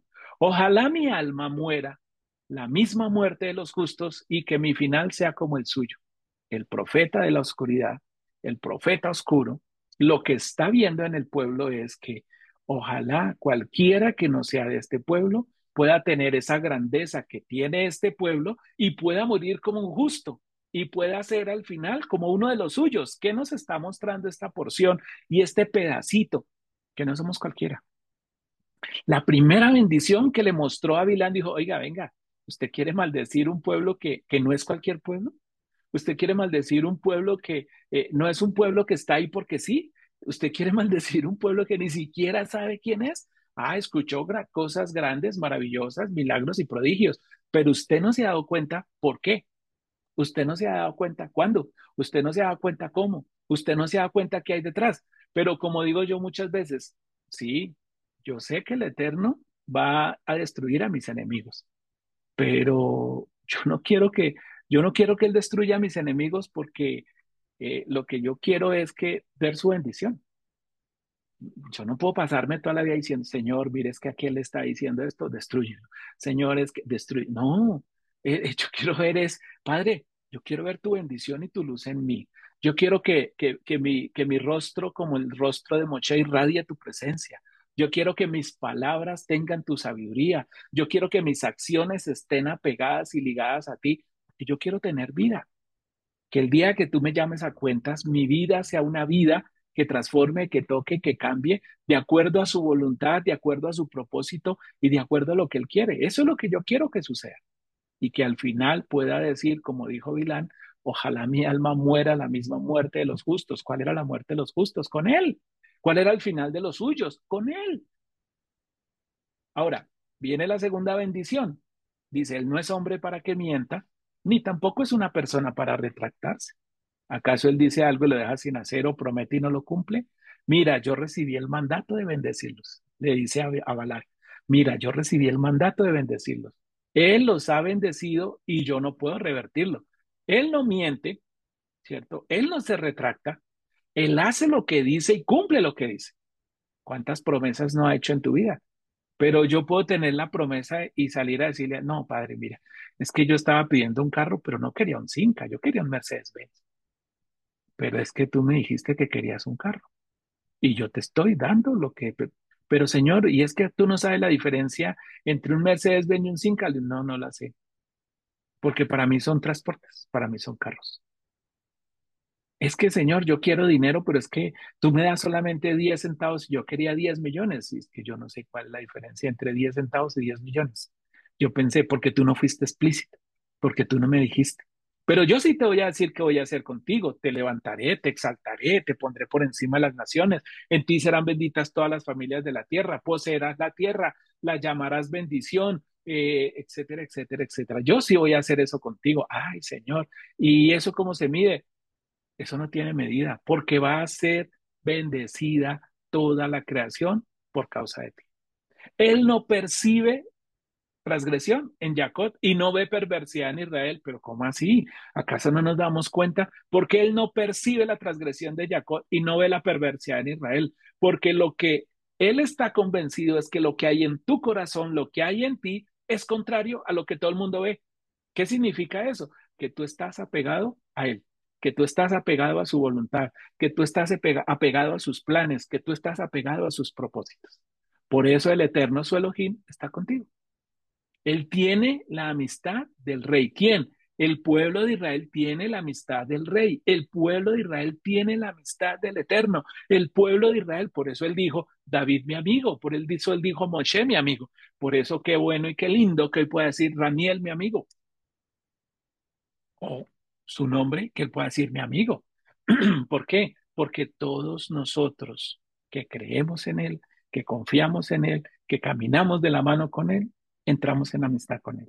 Él los sacó de Egipto, vuelve y le recuerda, Bilán ya lo había dicho, es que este pueblo que él sacó de Egipto, y eh, ya lo había dicho, y Bilán le recuerda, el pueblo que él sacó de Egipto con toda manifestación de su gloria, no se limitó en nada. El Eterno no se limitó para mostrarle al mundo quién era su pueblo. Ahora yo me pregunto, al día de hoy, sí, esto es el, el momento del pueblo de Israel allá, qué lindo, qué precioso en el desierto, qué bonito, lo vamos a recordar en estos días, maravilloso, pero ¿y hoy? ¿Será que hoy también yo puedo decir que me está sacando de Egipto con toda la manifestación de su gloria? ¿Que me está sacando de la brujería? ¿Que me está sacando de la hechicería? que me está sacando de la adivinación. Venga, pero eso es malo, eso es perverso. Adivinación cuando yo salgo y lo dijo Yeshua, ¿Es que acaso ustedes no son de los que dicen, ven los arreboles y dicen que va a llover? Y no creen que yo vengo de él y no creen que yo soy de él. Entonces, ¿qué es lo que estamos haciendo y qué es lo que estamos? Eso es adivinación. La brujería, la brujería que tiene que ver con lo que nosotros lanzamos a los demás. Brujería hay buena y hay, perdón, brujería hay blanca y hay negra, no buena ni mala. Brujería blanca, eh, aquella que tratando de buscar el bien ayuda a otros. Brujería mala, pues busca el mal de los demás. Pero eso no hay en Israel. ¿Por qué? Porque Israel no tiene que adivinar qué va a pasar. Israel sabe qué va a pasar porque yo se lo conté. Israel sabe qué va a suceder porque yo se lo conté. Israel no necesita hablar mal de nadie porque soy yo el que le muestro qué va a pasar. En una época como esta se le preguntará a Jacob y Israel, ¿qué ha obrado él? En una época como cuál, como la que estamos viviendo. Hoy se nos está preguntando qué ha obrado él. ¿Por qué recordamos Pesa? ¿Por qué, por qué, celebramos Kashabat? ¿Por qué recordamos Shavuot? ¿Por qué recordamos eh, Sukkot? ¿Por qué recordamos Yom Kippur? ¿Por qué recordamos las fiestas? ¿Por qué las celebramos? Porque un día nos van a preguntar cómo obró Él y qué hacemos nosotros. En este día que estamos guardando esta fiesta, hace dos días, creo, dos, tres días, eh, perdónenme si me equivoco, celebramos Rosh en este día recordamos que Él nos está mostrando que comienza un periodo de 30 días en el cual yo voy a tener la oportunidad de caminar con Él, de andar con Él, de que Él sea mi bendición, de que yo pueda decir que cómo ha obrado Él. Mira, el pueblo que se levanta como un león y se alza como un león no se acuesta hasta haber consumido a su presa y hasta haber tomado la sangre de los degollados. Somos un pueblo que no nos aminoramos. Somos un pueblo que hasta que no tenemos lo que Él nos dijo que nos iba a dar, no descansamos. No somos un pueblo que nos sentamos a decir, Dios hará, Dios dirá, si Dios quiere. Somos un pueblo que nos levantamos. Él dijo, vete de tu tierra y de tu parentela. Y no dijo, Señor, si tú quieres llevarme, que mañana abra los ojos y aparezca en la tierra. No, tenía que levantarse, mover toda su familia, mover toda su casa para llegar a la tierra donde él quería que llegara. Abraham no llegó, Gisán no llegó, Jacob no llegó, sus hijos llegamos. Y estamos porque tomamos de los degollados. Y la tercera bendición, qué dignas son las tiendas de Jacob, tus muradas, Israel, extendidas como arroyos, como jardines a orillas del río, como aloes plantados por el Eterno, como cedro junto de las aguas. El agua fluirá de sus manantiales y su simiente tendrá abundante agua. ¿Qué nos estaba mostrando? Provisión, ¿cierto? Y eh, eh, provisión y bendición. Que tus moradas sean extendidas como arroyos, que hacen los arroyos, se extienden los jardines, muestran su grandeza, muestran su, su, su, su, su todo su poder, como aloes, el aloes es el aroma, como cedros, cedros árboles gigantes, como protección, como como todo lo que es, y el agua fluirá de sus manantiales y su simiente tendrá abundante agua. La bendición no solo es para mí, es para mi simiente. Mi simiente tendrá abundante bendición. Mi, mi simiente tendrá abundante crecimiento. ¿Por qué? Porque Él lo prometió. Porque Él me lo dijo. ¿Cuándo? Cuando yo ande convencido de que eso será así. Ese es el, el cuándo. Su rey dominará a y su reino predominará. Él quien lo sacó de Egipto con toda su manifestación. Cuando habla de su reino, recordemos que el primer rey que tuvo fue Saúl. Saúl no le fue muy bien, pero tuvo un reino que fue el reino de David, que ese reino de David prevalece para siempre. Y dice la palabra que al final de los tiempos eh, se levantará un rey que venga de David, ¿cierto? Que va a predominar, porque está la línea del reinado y esa línea del reinado estará conforme a lo que a él le agrada y conforme a lo que él desea. Él quien lo sacó de Egipto con toda manifestación de su gloria. Él consumirá las naciones que son sus enemigos, le romperá sus huesos y con flechas los atravesará. Se arrodilla y yace como un león y como un temerario león. ¿Quién se atreverá a hacerlo levantar? Benditos los que te bendicen y malditos los que te maldicen. Pero hay una transgresión. Cuando Israel se asentó en Chitín, el pueblo comenzó a comportarse inmoralmente con las mujeres de Moab. Seducían al pueblo y los incitaban a ofrendar a sus dioses, y el pueblo comía y se prosternaba ante los dioses de ellas. Israel se entregó al culto de Baal peor y la furia del Eterno se encendió contra Israel. ¿Qué fue lo primero que pasó para que esto se diera? Que hubo un asentamiento. Cuando Israel se asentó en Chitín, recuerden que la Torah nos muestra que Chitín eh, fue una de las ciudades a las cuales el pueblo de Israel llegó antes de entrar a la tierra prometida. Han transcurrido 39 años antes de entrar a la tierra prometida. Y se asentaron, dijeron, bueno, ya aquí estamos cerquita, estamos llegando. Vinieron, vinieron eh, las mujeres hermosas de Moab. ¿Por qué vieron las mujeres hermosas de Moab? ¿Por qué vio lo que habían alrededor? ¿Por qué se entregaron a su culto? ¿Por qué sucedieron todas estas cosas? Por una sencilla razón. El alma del ser humano está catalogada en tres partes. La primera, un nefesh que controla los órganos del cuerpo, el que hace que el 99.9% de tus órganos que son que funcionan de una manera eh, subconsciente funcionen. Ese es el nefesh yo tengo vida, funciono, mi cuerpo funciona, eh, mi corazón funciona, mis pulmones, mis riñones, mis, mis venas, mi, mi cerebro, todo funciona porque tengo un alma. Y esa alma hace que funcione, que es la misma alma que tienen los animales. Maneja lo relacionado con el espíritu, el ímpetu del ser humano, el rúa, que también lo tienen los animales. Pero hay una neshama que es la que hace que se comunique mi parte natural con la espiritual. ¿Qué le pasó al pueblo de Israel? Dejaron que esa Neshama, esa parte de su alma, descendiera, se calmara, se aplacara. ¿Qué quiere decir eso? Lo vimos en el, el, el Melech David, cuando el Melech David dijo, yo no quiero ir hoy a la guerra, me voy a quedar en mi casa. Y dice que salió por su ventana y sus balcones y vio una mujer bañándose, desnuda bañándose. Su nefe, su alma, ¿cierto? Se relajó, se asentó y su Neshama dejó de tener esa comunicación con lo espiritual, ¿cierto? Ah, entonces usted me está diciendo que yo todo el tiempo debo orar, que yo... Recuerden que está la cabana y la cabana lo que me hace es que yo tenga la intención de hacer las cosas. ¿Cuál es mi intención? Estar siempre con Él. Cuando mi intención es estar con Él, yo entro en temor. Señor, uy, esto que estoy haciendo no te agrada, perdóname, ayúdame a volver al camino, ayúdame a quitar esto. Señor, hoy reconozco que sí, soy un poco intolerante, ayúdame a volverme tolerante. Señor, reconozco que me molesto por todo, ayúdame a quitar las molestias, ayúdame a entender por qué me molesto. Señor, hoy reconozco que eh, estoy comiendo de mal, estoy comiendo mal o estoy comiendo de más, ayúdame a comer mejor. Señor, y Él va poniendo lo que se necesite. Señor, estoy entendiendo que hoy llegué al trabajo como todo desesperado, estresado, con una, con una cosa que no es. Ayúdame a volver. Es esa comunión, es esa nechamá. Porque nos enseñaron y desafortunadamente la manera, la manera como nos enseñaron era una manera donde yo lo único que hacía y lo único que decía era todo el tiempo orar, todo el tiempo orar. No, orar no es malo. Orar no es malo. Lo malo es que en mi oración yo no entienda lo que esté haciendo yo no sepa eh, cómo lo debo hacer y yo no sepa cómo, cómo, cómo hacer. Por favor, por favor apagamos esos micrófonos, gracias. para poder entender, hay una brecha entre lo que el pueblo de Israel vivió basado en la Torá y en lo que estamos viviendo como pueblo de Israel hoy. Esa brecha es una decadencia a través del judaísmo que hemos visto en los tiempos.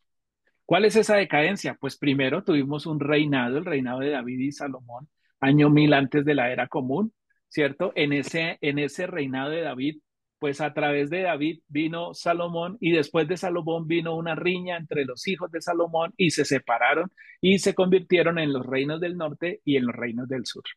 Esa división, esa, esa separación entre el reino del norte y el reino del sur, pues trajo que con el tiempo, en el año 721 antes de la era por, por favor, apagamos ese micrófono que hay por ahí abierto. Gracias. ingredientes, una parte aquí, otra parte acá, para que no nos quedáramos tan extendidos. Por favor. Por favor. por favor. Por favor, hay, hay alguien por ahí que tiene el micrófono abierto, por favor. Gracias. Eh, los asirios en el año 721 antes de la era común invaden a Israel, dispersan a los judíos por el mundo, ¿cierto? Pero eh, unos pocos judíos quedan en Jerusalén, o sea, hay la esperanza todavía con unos pocos judíos. La estrategia que tenían los asirios eran que cada vez que llegaban a conquistar, traían gente de otros lados a conquistar esa población con ideas nuevas, con cosas nuevas, costumbres nuevas, y los que hay ahí los esparcen. Cuando llegan a Jerusalén, dejan a unos pocos judíos, no sé por qué los dejan, no he podido llegar a ese punto, pero dejan a unos pocos y en las otras ciudades fundadas eh, eh, se los llevan a los que sacan de aquí y empiezan a cobrarles tributos. Esa, esa, esa, ese exilio que tuvo el pueblo de Israel primeramente hizo que nos contamináramos con todo lo que tenían los asirios. Pues los asirios, los persas y los babilonios sabemos que son paganos y como paganos tuvimos idolatría, brujería, hechicería y costumbres paganas que ellos tenían. Posteriormente, en el año 614, de la, antes de la era común, llegan los persas y los medos, los medos, los medos y los persas, los persas y los medo-persas, conquistan 127 ciudades y dispersan allí a los judíos. Recordemos que allí en los, con los persas es que tenemos la historia de Esther, donde ordenan eliminar a todos los judíos, si hubieran eliminado en, en este tiempo a todos los judíos, no existiríamos realmente. Entonces, los persas y los medos tenían también sus costumbres paganas que fueron poco a poco asimilándonos. Posteriormente, nos encontramos con Babilonia en el año 587 antes de la era común, toma cautivo al pueblo de Israel, se llevan magistrados, guerreros, herreros y artesanos. Aquí conocemos y, nos basamos mucho en lo que Daniel nos ha dicho.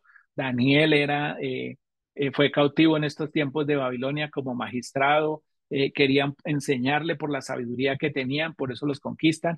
se caracterizan por el sincretismo, detrás de sus dioses buscaban los dioses de otros pueblos y detrás de sus dioses tenían sus dioses y lo que querían hacer a través de eso era eh, conquistar y gobernar. Pero en este año, en el año 538, Ciro conquista Babilonia y ordena a los judíos regresar a Jerusalén. Los judíos regresan a Jerusalén, pero posteriormente viene el helenismo griego en el año 333 antes de la era común, donde la cultura, la moneda, las costumbres y el idioma era el griego. Eso hace mucho daño a nosotros como pueblo, nos hace mucho daño porque van haciendo que el judaísmo y la lengua judía se vaya haciendo a un lado.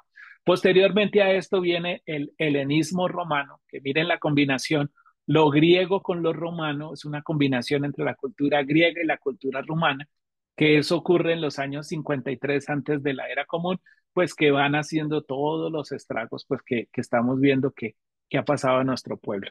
En esos tiempos, dentro de los tiempos del helenismo romano, surgen los diferentes movimientos religiosos que tratan de conservar el judaísmo. Entonces, por un lado, están conquistando y están quitando el judaísmo, todo lo que enseña la Torah, todo lo que muestra la Torah, pero por el otro lado, están hay unos grupos que están tratando de mantener esto. Están los fariseos, que son los que tienen el estricto cumplimiento de las leyes, incluida la tradición oral, que ponían cargas al creyente en la interpretación. Fue uno de los con los que tanto peleó Yahshua que decía fariseos, hipócritas, porque ustedes eh, eh, eh, ponen cargas pesadas pero no las cumplen.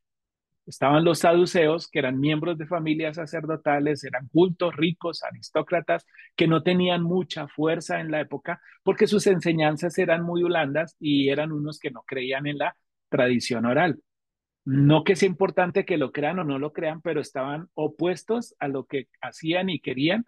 Eh, estaban mostrando los fariseos, fuertes los fariseos. De los fariseos se derivan los celotes, que es una rama que lo que hace es permear a la religión con la política y el estricto cumplimiento de la ley. Deciden ser estrictos, dicen, no por eso llaman celotes, porque eran celosos. Y por ser celosos, se dedicaron solamente y dijeron, quitemos la religión, mientras que los demás se dejaron permear por la religión. El helenismo griego y el helenismo romano lo que hicieron fue meter sus eh, prácticas eh, políticas en la religión. Por eso nosotros vemos que en muchas de las cartas del Nuevo Testamento, del mal llamado Nuevo Testamento, del Brihadasha, se habla de cultura, se habla de política. Y eso fue lo que aprovechó Constantino en los tiempos de, eh, que, se creó, que se creó el cristianismo, que nace con la Iglesia Católica y posteriormente en los tiempos de las reformas luteranas. Eh, hay, una, hay, hay una protesta y salen los protestantes que son llamados después cristianos, que ahora todos son cristianos, católicos y cristianos. Están los esenios, que son estudiosos de la Torá. Ellos al ver todo esto deciden aislarse, eh, son, por eso encontramos los escritos de Qumran en las cuevas de Qumran, ¿cierto? Porque allí ellos se encerraron, se escondieron y dijeron, no, no vamos a dejar que esto caiga en manos de nadie más, eh, e, etcétera, etcétera. Pero en medio de esta decadencia y en medio de todo esto, también encontramos que entre los fariseos surge el Sanedrín.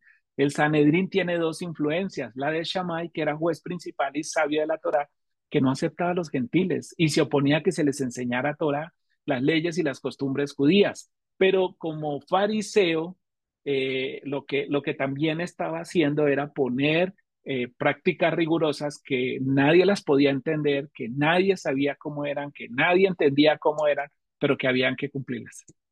También está Gilel, que amaba a los gentiles, ¿cierto? consideraba que al enseñarles Torah amarían más a Israel.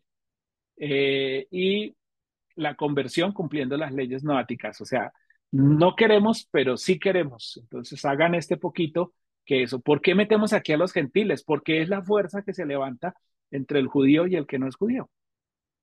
Y esa fuerza que se levanta, pues empieza a traer una, una, como una división, como una lucha entre lo uno y el otro.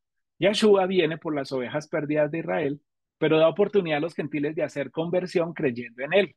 Sería sacado del olivo silvestre e injertado en el olivo natural, contrario a lo que decía Shammai, contrario a lo que decía Gilel. Eh, lo catalogan en cierta manera en la época, se cataloga como que estaba en contra del judaísmo, pero él no estaba en contra del judaísmo, más judío que Yeshua no había otro. Conservaba las tradiciones, conservaba las costumbres y quería enseñar a las ovejas perdidas lo que había, lo que había, eh, lo que habían perdido, digámoslo así, pero también quería que aquellos que se querían acercar lo buscaran de alguna manera. ¿Cómo? A través de él. Ahora, viene Rad Shaul, Pablo, llamado apóstol de los gentiles, afirmaba que los gentiles convertidos en Mashiach, o sea, tomaba lo de, lo de decía que a través de, de ellos, ellos no solamente iban a tener una conversión, iban a pertenecer al pueblo, sino que iban a recibir las, la herencia, que iban a recibir las promesas que tenía como herencia Abraham, porque decía que eran descendientes de Abraham. ¿Todo esto para qué? ¿O todo esto por qué? Nos falta aquí entre los años 130 y 135 de la era común, ya estamos hablando después de, de nace el cristianismo como separación del judaísmo, siendo la religión oficial del imperio. El imperio determina que el cristianismo sea la religión a partir de ahora. Toma las, las sinagogas, se divorcia de las raíces judías, toma los rollos, toma los documentos judíos, incluyendo manuscritos hebreos y griegos toma todo para él. ¿Y qué creen que hacen con eso? Pues lo distorsiona. En esta, en esta época, a hoy, Los escritos que conservaban los conocimientos del pueblo judío eran los escritos de Filamón, de Filemón de Alejandría, o sea, sobre los cuales nosotros empezamos a buscar y mirar a ver cómo era que funcionaba el pueblo judío, qué era lo que había. Pero Filemón había sido un judío que traicionó el judaísmo y se mezcló con el helenismo. Le metió griego al hebreo y metió una confusión tenaz. Están los escritos de Flavio Josefo, un judío que se cruzó al bando del cristianismo después de que fue colocado preso por Roma. ¿Y qué hizo Flavio Josefo? Pues también dejó y permeó varios de sus escritos con lo que eh, se pensaba eh, estos bandos. Shaul, siendo fariseo, Saúl es fariseo de la escuela de Gilel, nunca renuncia a su herencia judía y farisea. Pero venga, si no renuncia a su herencia judía y farisea, ¿qué quiere decir? Quiere decir que conserva o que trata de conservar y que enseñó las, eh, lo más cercano que hay a la tradición judía. Si nosotros podemos rescatar del Brihadacha cosas, no estoy diciendo que los evangelios no son reales, no estoy diciendo que, que no, que no, que, que no los leamos o que esto, sino que las enseñanzas que tuvo Shaul como judío y las enseñanzas que enseñó Yeshua como judío son las que más nos acercan a la tradición judía. ¿Para qué, ¿Para qué quiero llegar a esto? Porque hay un vacío, ¿cierto? Algunos de nosotros decimos, el, de los tiempos de Malaquías al Nuevo Testamento hay un vacío. Aquí está el vacío. Este vacío que está no nos dejó entender por qué la Torá hablaba de sacrificios y holocaustos. No nos dejó entender por qué la Torá hablaba de, eh, de redención. No nos dejó entender por qué la Torá hablaba de fiestas, porque todo esto que pasó en este tiempo, todas estas invasiones, todo esto que vino sobre el pueblo hizo que hoy yo dijera, mm, pero ¿quién tiene la verdad? Y está Amalek. Amalek trayendo todo el tiempo duda, Amalek trayendo todo el tiempo esa, eh, ese momento y eso que uno dice, pero ¿para qué eso? ¿Por qué eso? ¿Yo qué tengo que hacer con eso? Y ahora que no, yo mejor me quedo aquí, yo mejor me quedo acá, cuando realmente lo que él quiere es que avancemos.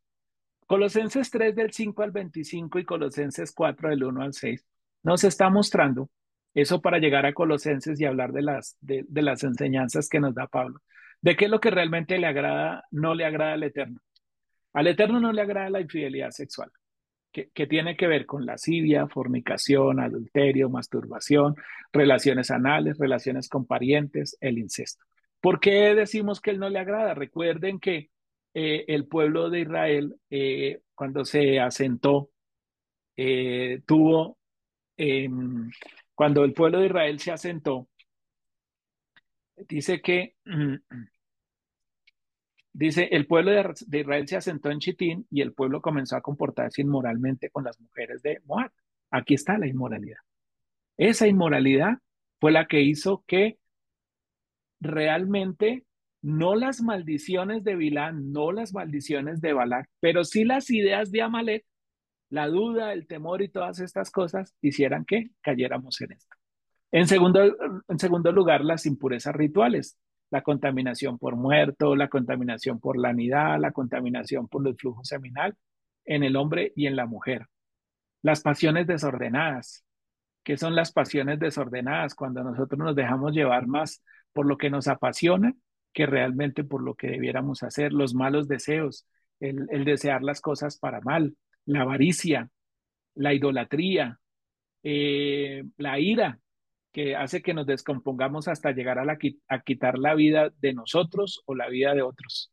El enojo, el ser se molesta por lo que le pasa, la malicia, el hacer cosas con el fin de dañar a otros sin intención, la blasfemia, el hablar mal, mal del eterno, la difamación, el hablar mal del otro, eh, el lenguaje obsceno en nuestra boca, el hablar vulgaridades, el decir vulgaridades, el mentirse el uno al otro.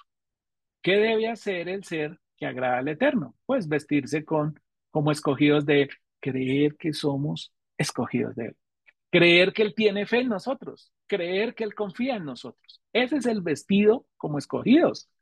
Yo me puedo, mire, eh, recuerdo que en, los años 70, eh, 80, cuando empezaba la música, eh, habían ídolos que uno decía, wow, yo me quiero vestir como fulano, y veía uno a la gente en la calle vestido como, como ese fulano. Un ejemplo era Michael Jackson. La gente andaba con pantalón negro, medias blancas y zapatos negros. Yo no decía, pero, ah, claro, Michael Jackson. Se vestían como aquellos que querían sus ídolos. Aquí yo no estoy diciendo busquemos ídolos, ni busquemos rabinos, ni busquemos sabios, no.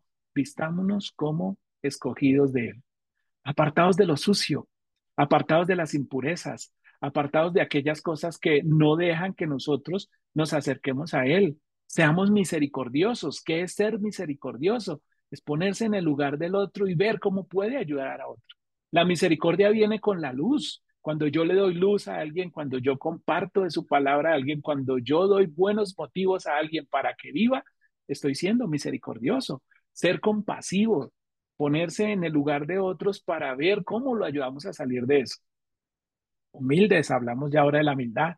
Mansos de corazón, pacientes. Uf, esto sí que nos, porque afuera nos dice que somos pacientes. Ay, que siga el, paciente, el doctor fulano de tal, que siga el, paciente, pero no tenemos paciencia. Es que ese doctor no me, no me entiende, es que ese doctor no me quiere escuchar, es que ese doctor no sabe, es que ese doctor, es que ese doctor. ¿Qué debe hacer? Soportándonos los unos a los otros si alguno tiene queja al otro. Uh, esto sí que cuesta en las parejas, esto sí que cuesta en los hogares, porque la pandemia no dejó que nos soportáramos, hizo que nos volviéramos insoportables, perdonándonos los unos a los otros. Vestidos de amor, que es la relación completa. Llamados al chalón, llamados a la paz, siendo agradecidos. ¿Agradecidos con quién? Con Él, pero también agradecidos con las circunstancias. Recuerden que las circunstancias nos llevan a ver, a tener ese libre albedrío, nos llevan a mirar, venga, ¿y yo qué decido? La circunstancia es que está lloviendo y yo qué decido, o reniego de la lluvia o cojo un paraguas y me gozo la lluvia. Lo que usted quiere hacer, pero sea agradecidos. ¿Qué debe haber en el ser que agrada al Eterno? Abundantes, abundantes en palabras del Eterno. ¿Cómo me abundo en palabras de Él? Pues cuando yo estudio Torah, cuando yo leo su palabra. Ah, pero venga, ¿cuál? Usted me dijo ahora que esto era un caos. No, hay mucha Torah, hay mucha palabra que Él va a revelar en usted no me la revela solo a mí, como dice el Morello Sillajo, no, esto no me lo revela a mí, esto nos lo revela a todos, pero ¿cómo nos lo revela? En sabiduría en todo, hay que ser sabios en todo, enseñándonos y exhortándonos unos a los otros. Yo no estoy aquí predicando, yo estoy enseñando, que es distinto a predicar. Habla las casadas, mujeres casadas, están sujetos a vuestros esposos como conviene en el Señor. Esposos, amen a vuestras mujeres, eso le agrada a Él. Hijos, obedezcan a sus padres, eso le agrada a él. Padres, no exasperen a sus hijos para que no se desalienten. ¿Cómo los exaspera uno? No, es que usted es un bueno para nada. Es que usted es un, usted es desjuiciado. Es que usted no esto. Es que usted, es que usted. Las buenas enseñanzas, las costumbres y la Torah se aprenden en casa, no se aprenden en el colegio. Uno cree que en el colegio los manda que estudien religión y en religión les van a enseñar. No, hoy en día religión le enseñan de todo. Eso es lo peor que podemos hacer. Enséñele en su casa y que él vaya al colegio a aprender geografía, historia, todo lo demás. Padres, siervos, obedezcan en todo a vuestros amos terrenales, los que sirven a otros, no sirviendo al ojo como los que quieren agradar a los hombres, sino con corazón sincero. Un corazón sincero. Todo lo que hagas, hazlo sinceramente, como temiendo al Eterno. Todo lo que hagáis, hacedlo porque os nace del alma. Todo lo que usted haga, hágalo porque le nace del alma, no lo haga porque toca, porque el que hace lo que toca no termina haciendo nada. El que hace lo que le nace del alma lo agrada a él, sabiendo que del Eterno recibiréis la recompensa por herencia, porque él no hace acepción de personas. Vamos a hacer lo que es justo con vuestros siervos, preservad en la oración, velando con acción de gracias, orando también al mismo tiempo por otros. Andad sabiamente para con los de afuera, sacando el máximo provecho del tiempo. Sea vuestra palabra siempre con gracia. Que lo que usted hable sea con gracia. Que usted tenga esa sazón. Que la gente diga, wow, es tan agradable hablar con él o es tan agradable oírlo hablar. Para que eviten el bostezo cuando están hablando. Porque a veces es mal los bostezos porque, ay, no, ese tan soso. No, no, no. Yo como que me voy de aquí. Eh, eh, eh, eso es. ¿Y todo esto qué afecta? Mi cerebro, mis ojos, mis oídos, mi nariz, mis manos, mi actuar y mi boca. Todo eso me está afectando a mí. Todo eso está haciendo que yo sea diferente. O sea, somos un ser completo, somos un ser racional, somos un ser que de todas las maneras y en todas las cosas, lo que el Eterno está haciendo es que nosotros confiemos, que nosotros creamos, que nosotros estemos fortalecidos. ¿Por qué? Porque hay uno que está atento en enviar maldiciones, porque está, eh, eh, está sintiendo que usted es el enemigo, está sintiendo que tiene miedo de usted, porque siente rabia contra usted, porque siente una adversión contra usted, porque usted es el bendecido de él. Y cuando siente eso, se siente amenazado. Y cuando se siente amenazado, pues lo va a querer maldecir. Pero él no va a dejar que te maldigan porque te puso por encima de las naciones, porque te puso por encima de todo, porque tú eres un ser con propósito, porque tú eres un ser de bendición y porque todas las cosas que hay alrededor tuyo y todas las cosas que están en ti son para bendición. Eso es lo que nos enseña esta paracha. No es ver a Bilán y a Balat como los malos del paseo, es ver cómo puedo yo hoy ver cómo el malo del paseo me quiere hacer daño, pero cómo el que está conmigo no va a dejar que esas cosas pasen. Necesitamos sanidad. Bueno, declare la sanidad.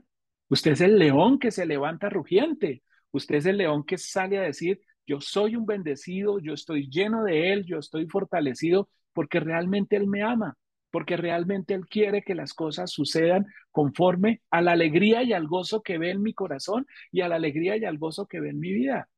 Declare la palabra, que en usted haya palabras de bendición, que en usted haya siempre ese cambio de lo, negativo a lo positivo. Llueve, no importa, se inunda el mundo, no importa, pero usted está en lo seco pero usted está en bendición. Y si tiene que salir a mojarse por circunstancias, por lo que sea, o por ir a ayudar a otros, amén, qué bendición, porque usted es el instrumento. Que todos vienen a traer eh, sobre usted, amén, porque hay alguien que los escucha, porque hay alguien que les da una voz de aliento, porque hay alguien que los fortalece, porque hay alguien que los llena de esa bondad y de esa misericordia y de ese amor, y es el eterno a través suyo. No estamos aquí para ser un, uno más. Estamos aquí para ser el instrumento que el Eterno necesita y que el pueblo de Israel necesita para que la luz pueda llegar a nuestro pueblo, al universo entero, a la casa entera y a todo lo que nos rodea y a todo lo que hay en nosotros. Eso es Balá. Eso es esta paracha. Eso es esta oportunidad.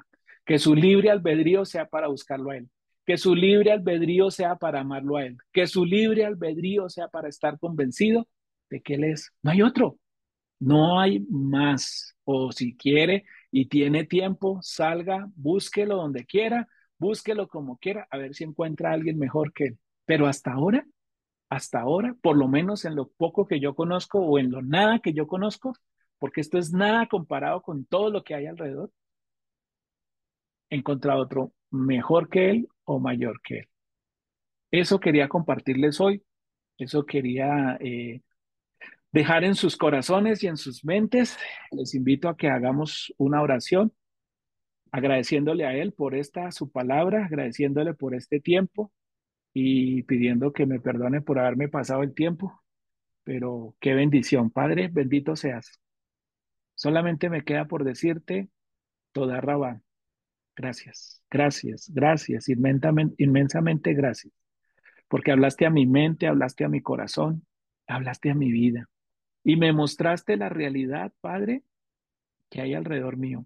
No para maldecir, no para justificar, no para callar, sino para decir, Abba Padre, bendito sea tu nombre, bendita sea tu voluntad, bendita sea tu palabra que me dio la vida para estar hoy bendecido donde estoy, para estar parado hoy en este tiempo, a pesar de todo lo que, todos los embates que ha sufrido mi pueblo, a pesar de todas las, las cosas que han tenido, a pesar de lo, la manera como se han querido conservar las costumbres y las tradiciones y las leyes y la Torah en mi pueblo, a pesar de eso, hoy puedo decir que tú estás cerca de mí, que estás en mi mente y en mi corazón, que estás en mi vida para dar fuerza, para dar fortaleza, para llenarme de esa bondad, para llenarme de esta sabiduría, para llenarme de ese poder, para entender, Padre, que en todas las cosas tu nombre es glorificado. Para entender, Padre, que en todas las cosas tu voluntad preciosa nos llena. Y esa voluntad hace que seamos bendecidos en ti y por ti. Gracias por nuestra calá, gracias por sus oraciones, gracias por sus bendiciones, Gracias por el fruto que colocan en nuestras cuentas. Gracias, Padre, por eh, la, economía que proveen los unos a los otros, la economía que proveen sobre nosotros, los diezmos, las ofrendas, las primicias, eh, también Padre por los rescates y por todas las cosas que permiten que hoy podamos decir, somos bendecidos por ti. Somos la roca, Padre, que desde el principio y hasta el final se ha mantenido indeleble. No, no, no se ha quebrantado, no se ha debilitado. Por el contrario, somos la roca fuerte y firme en todas las cosas. Bendigo mis hijos, bendigo mi casa, bendigo mi familia, bendigo mi ciudad, bendigo mi país, bendigo las naciones enteras, Padre, pero en especial bendigo mi con congregación, porque sé que tu palabras, tu voluntad, tu nombre se glorifica en cada uno de nosotros. Toda raba, Padre, por este Shabbat, toda raba, Padre, por este tiempo, y que la palabra que se va a compartir a los niños y la palabra que se va a compartir a las mujeres en la tarde siga siendo una palabra de vida, de bendición y de poder conforme a tu voluntad. Gracias, Padre. Amén y amén.